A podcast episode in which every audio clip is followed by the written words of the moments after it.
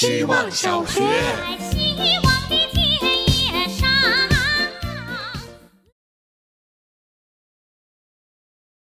大家好，我是小奋。我朋友圈里有个女生，每周都会征集大家一句话，然后再根据这句话反馈出自己拍的一张照片。我看到她从去年做到现在，从之前焦虑没产出到现在状态越来越自洽。我感觉人类就是个 bot，那种微博上的 bot 是一种交流场所，在这个 bot 里有互动、有点赞、有争执，没事儿还要关注一下浏览量，但所有的目的都是交流。所以啊，不要在你不向外伸出脚的时候空空谈世界没有改变，不思考的时候空谈进步好难，不生活的时候说生活好没有意义。我们只是需要一种关系，一种打通了任督二脉的流动性关系，那是一种开启我们并包括我们的生存必需品。一直以来都会陷入存在的意义到底是什么这个死胡同里，现在看来，我们会成为彼此的意义。希望小学，大家好，我是小 CH。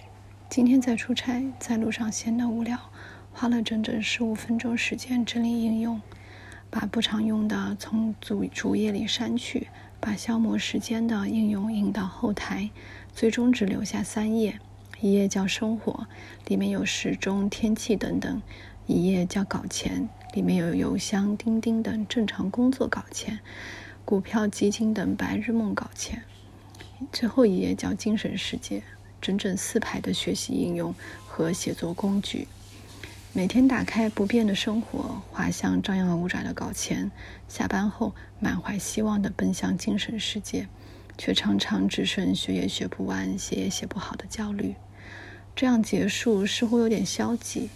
眼见已经到十二点了，算了，就这样吧，正像我的今天一样。希望小学，大家好，我是小西西。今天一分钟的主题是 timing，因为我经常以 timing 为借口来解释很多事，让自己在情绪不好的时候平静下来，或者在遗憾中获得宽慰。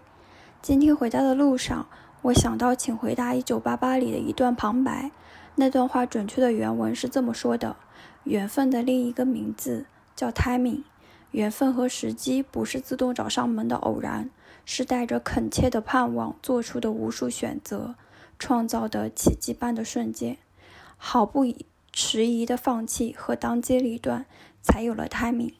我才发现这段被我误解了很久的话，其实是要人们用尽全力后再接受不好的结果。我想有很多次，应该是我没有做到最好的准备吧。希望小学，大家好，我是小意思。今天同事在我们的群聊里说，她十岁女儿的前闺蜜和前男友在一起了。看到这句话，我脑海中第一想的是我落后了。他们这方面的经历都比我丰富。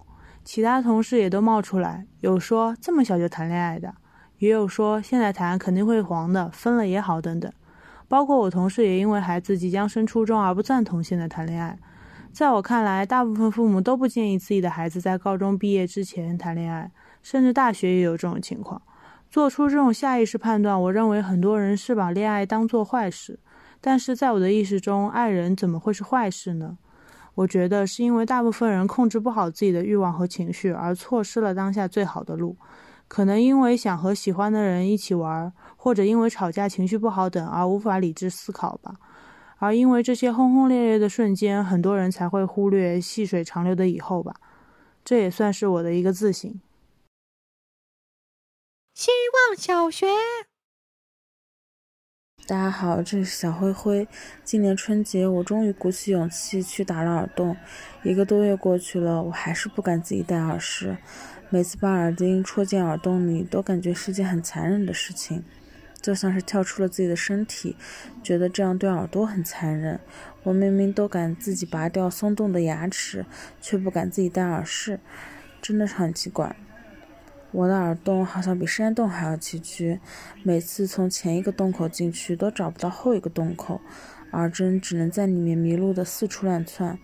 每次到这个地步，我都很两难。我知道肯定是后面的洞口在跟我玩躲猫猫，估计他是不喜欢我买的耳饰所以才如此调皮。耳洞们我希望你们尽早喜欢耳饰们多给我设几个路障吧。